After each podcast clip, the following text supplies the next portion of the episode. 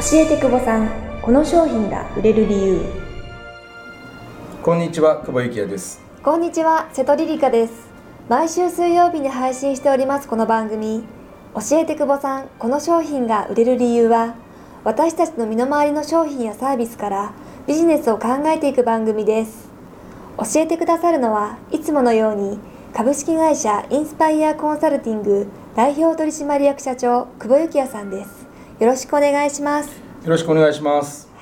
久保さん今日は何について教えていただけますか？はい今日はですねソフト手動のハードということについて考えてみたいというふうに思います。はいソフト手動のハード。なんかねちょっと分かりにくいようはな気がし,、ましますけど、はい私結構いろんなここだわりじゃないですけどええ。便利なものをこう追求しているのがあって、はい。最近買ったものの話をするとですね、はい。これでもポッドキャストでも以前話したことあるんですけどええ。あのカーナビが壊れたんで、はい。かカーナビ買ったんですね。はい。その時にカーナビ買った時に僕パナソニックのカーナビしか買うつもりがなかったんですよ。はい。他にも別に高機能だったりとか、ええ。あのまあそのカーナビ別にそんな詳しくないですけどいっぱいあるの知ってたんですけど、はい。あえてパナソニックのカーナビ買ったんですよね。はい。それはなぜ？あれはすごい簡単で、うちのテレビってパナソニックなんですよ、はいビエラなんですね、はい。でビエラリンクっていうのでつながってて、はい。ハードディスクで録画をかけてるんですよ。はい。でビエラリンクって簡単に言うとこうケーブル1本で、はい。あの予約が飛ぶっていうすごい便利な機能があるんですね。あーそれはパナソニック同士だからできるんですよ。であのなぜじゃあ車のカーナビを、えーパナソニックにしたかっていうと、はい。簡単に言うと、はい。ハードディスクで予約したテレビの番組を、はい。SD に入れて、はい SD をピコって抜いて車のカーナビに挿すと、はい。テレビが見れるんですよ。おおそれは画期的。いいですね。ごいいいじゃないですか、はい。でそんなの普通のハードディスクでもできんじゃないのってみんな思うかもしれないですよ。別に、はい。じゃあ日立とパナソニックでもできんじゃんってみんな言うかもしれないですけど、ええ。できないんですよ。ああダメなんですね。ダメなんですよ。へえでこれはパナソニック同士だからできるんですよ。はい。だから僕は最初からパナソニックのカーナビを買ったんですよ。はい。はい。で最近また買ったものが、はい。ちょっと最近あのジョギングやってまして、はい。であの僕のフェイスブックを追いかけてる人は分かるかもしれないんですけえど最近ちょっと太りすぎてて であの、はい。体年齢が45歳になってて、それはまずいですね。ちょっと35歳とは思えないぞこれっていうぐらい息切れするんですよ。はい。なのであのジョギング最近ここ1か月ぐらい始めてまして、はい。で、えっとこの間買ったのが、はい。時計なんですね。腕時計なんですよ。はい腕時計を。はい。はい。で腕時計は何のために買ったかっていうと走るための腕時計買ってまして、はい。簡単に言うとあのナイキプラスとつながるんですナイキプラスってあのアプリとつながるんですけど、はい。走った距離とかええ。が、まあ、GPS が入っている時計なんで、はい。あの取れるんですよ。はい。だから例えば家の周り適当に走ってるだけなんで別にトラック 400m トラック走ってるわけじゃないんで、ええ。何キロ走ったかって分かんないじゃないですか。そうですね。まあ、適当本当にいつかもいつも僕適当なんですよ。はい。はい。だからあの何キロか分かんないんですよ、あはい。で僕出張中も走ってるんではい。たまに。そうすると何キロ走ったとか絶対分かんないですよね。だからあのこう GPS 付きの時計やってると、はい。今何キロ走ったかが分かるわけですよ。うーんだから本当はこれ iPhone でも全く同じことできるんですね。はい。ただ iPhone でええやったこと何回かあるんですけど、ええ。ズボンが落ちて下がってくるんですよ。あの重くて。重くて。うん、重くて。で僕はい。音楽聴いてるんですけど、ええ。音楽はあのワイヤレスのウォークマン使ってるんであ。あの全然軽いんですよ本体自体が、はい。はい。だからあの iPhone で何回か試したんですけど、ええ。ズボンがすごい あの下がってくるんで で結局わざわざ時計があったんですよね、はあまあ、2万円弱くらいなんですけど。はい。でそのさっきのジョギングの話のの続きなんですけどであの体重計を買ったんですよ。体重計？うん。はい。で体重計ははい大抵の体重計って、はい。なんかこう個人登録して、はい。身長とか登録して、ええ。年齢とか、はい。でこう記録ができる。はい。でえっ、とねあの時系列でも記録がされるし、はい。例えば身長とか入れとけばその体年齢分かったりとかええ。BMI が出たりとかするじゃないですか、はい。そうですね。僕そんなの全然普通だと思うんですよ、はい。僕体重計をななんでその今買った体重計にしたかっていうと、はい。それって Bluetooth であのーつ体重計とはい。携帯が、まあ、スマホがつながって、はいでデータ吸い上げられるんですよ、はいすごいですね。はい、そしたら、はい。体重計で管理させなくても、はい。アプリとかパソコンで管理できるんですよ、はい、だからあの買ったんですよ。とても便利ですよね。うん、へえめちゃくちゃ便利はい。めちゃくちゃいいです、はい。うん、今の話のその共通点って何かっていうと、はい。僕は物を欲しいんじゃないんですよね、はい。体重計が欲しいんじゃなくて、はい体重計で何ができるかが欲しいんですよ。はいその先にある。その先にあるものが欲しいんですよ、はい。時計が欲しいんじゃなくて時計で何ができるかが欲はいしいんですよね、はい。うん、どうせ時計買うんだったら走って距離が測れる時計っていうんじゃなくてそもそもはい。距離を測れるものを探してるんですよ、はい。別に僕時計じゃなくていいんですよ。うん。別にアプリでも全然構わないんですよ、はい。僕その本当にそれができるんだったら、はい。あの別にアプリでも全然構わないし、はい。時計である必要もないんですよね、はい。っていうふうに考えたら僕が求めてるものは、はい。ハードそのものものそのものではなくて、えそこに何ができるかっていうソフトだけなんですよ、うん。ん。っていうふうに考えてるんですよね、はい。でも大抵みんなっていうか両僕量販店とかたまに行くんですけど、はい。なんかこの機能がいいですとか、はい。このこれができますとかはい。言うんですけど、はい。なんかその機能を売られてもはい。いらないんですよね、あーなんかそのそれってソフト側じゃ何も考えてないんじゃないかなって思うんですよね、はい。はい。この間僕電子書籍、まあ、自分がその著者だっていうこともあってえ、まあ、電子書籍正直あんまり読まないんですけど、はい。あのー楽天が出したコボっていうはい。のを買ったんですけど、はい。超いち早く買って、えで写真撮ってフェイスブックで自慢したんですけど、はい。まあ、実は自慢したのと裏腹に全く使ってないんですよ、そうなんですか。はい全く使えないんですよ、はい。あれって、ええ。で何が使えないかって、はい。結局読める本ってええ。相当狭いんですよ、あそうなんですって言いなねがら僕の本が出てるんで一応何とも言いづらい部分があるんですけど、はい。であれを買ってはい。ちょっといじっただけで、ええ。なんか俺が読みたい本これじゃねえなって思ったんですよね。あって言ったらやっぱり使わなくなったんですーはい。でもうすぐおそらくですけど、はい。この放送時に出てたらまだそんなことないかな。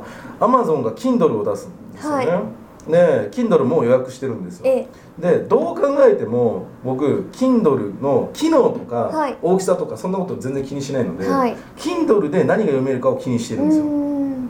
でコボよりも、はい。そのキンあの Kindle で読める書籍が僕満足するんだったら多はい。分コボ捨てるんですよね、そそりゃそうですよね。だって、まあそそのもの自体のタブレットが僕欲しかったわけじゃなくて、もうはい。タブレットなんて鬼のように持ってるんで、はい。うん。まあ、別にそのそれで何が読めるかを僕はその機能として買ってるはずなので、はい。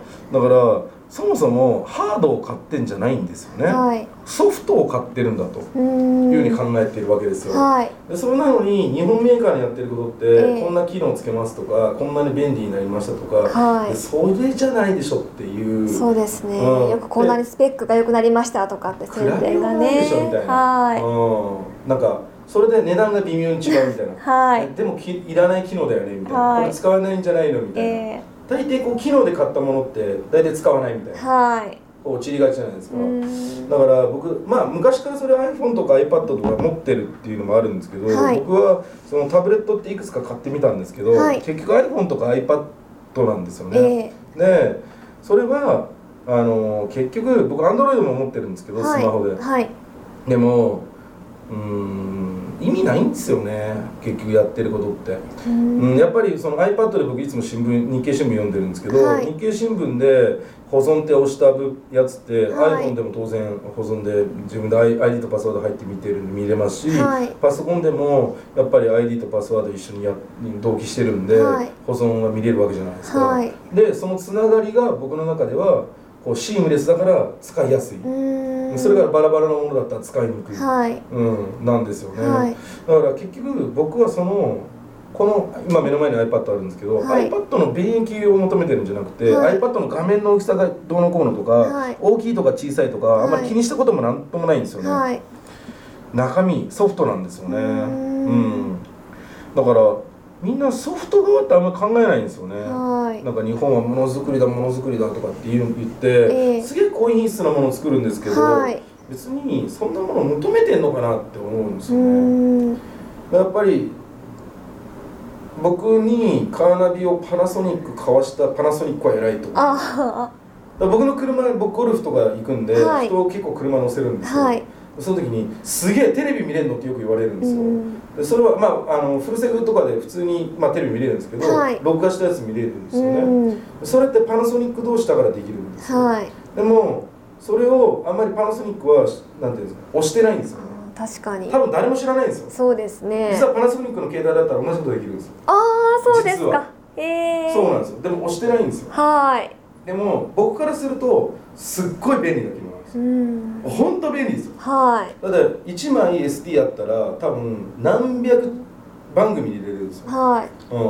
うん、すごくて、うん。うん、こんなの誰もしない理由が俺にはよくわからないっていつも思ってるんですよ、はい。うん、でもなんかこうメーカーとかも多分間違ってて、はいそうなんですよね。ソフト主導であんまり物事考えてないっていううん。かいいものを作れば売れるみたいな。売れないですよっていう、はい。買わないですよっていう、だからもっとこうハードを作るとか、はい。その物を作るっていうふうに考え物作りだけって製造業だけの意味ではなくて、えそれを使って、はい。そのソフト的に何ができるのかっていうことを本気で考えないと、はい。多分あのビジネスとしては絶対うまくいかないんですよね。うん。うん、いやこれは本当に何でもそうで、はい。僕らも同じこと考えてるんですよ。はい。うん、だからそのものって僕らはやっぱり DVD 作ってたりとか、えいろいろ作ってるんですけど、はい。ね、DVD を見たいじゃないですもんね。B DVD の中に映っている映像を見たいわけなので、はい。別にねアプリから経由で見れてもいいいいはずだし、DVD のあんなのね iPhone で通勤中に見れてもいいかもしれないし、はい。ね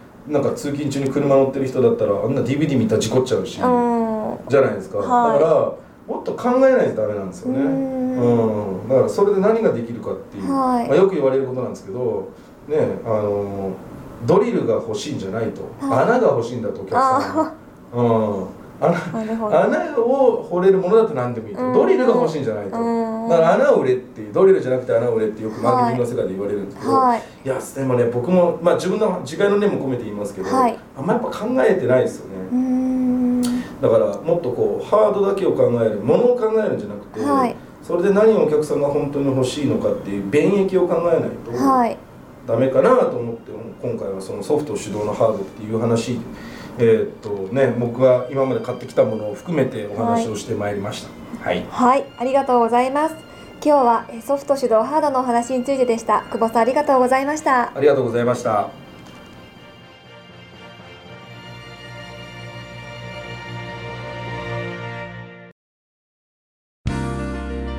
久保さんの新刊「仕事の伝わらないを100%改善する伝える力の超教科書」が大和書房よりついに発売しました。この数年書店では話し方伝え方に関する書籍が多く取り扱われています。それらを見ると誤解があったり伝わらなかったことで多くのビジネスチャンスを逃し悩んでいるビジネスパーソンが多いことに気がつきます。もしもあなたが一生懸命喋っているのに分かってもらえない自分の意見が通らないちんと伝えたつもりなのに誤解されてしまった。いいアイデアがあるのに伝えることが難しい。と感じているのならぜひこの本をおすすめいたします。本書では巷によくある話し方テクニックロジカルシンキングではなくビジネスで成果を出すための伝える力をアップさせる方法について分かりやすく解説しております。簡単なものから実践するだけでも確実に伝える力はアップします。仕事の伝わらないを100%改善する伝える力の超教科書は大和書房より発売中です。お近くの書店またはインターネット販売にてお買い求めください。それではまた次回お会いしましょう。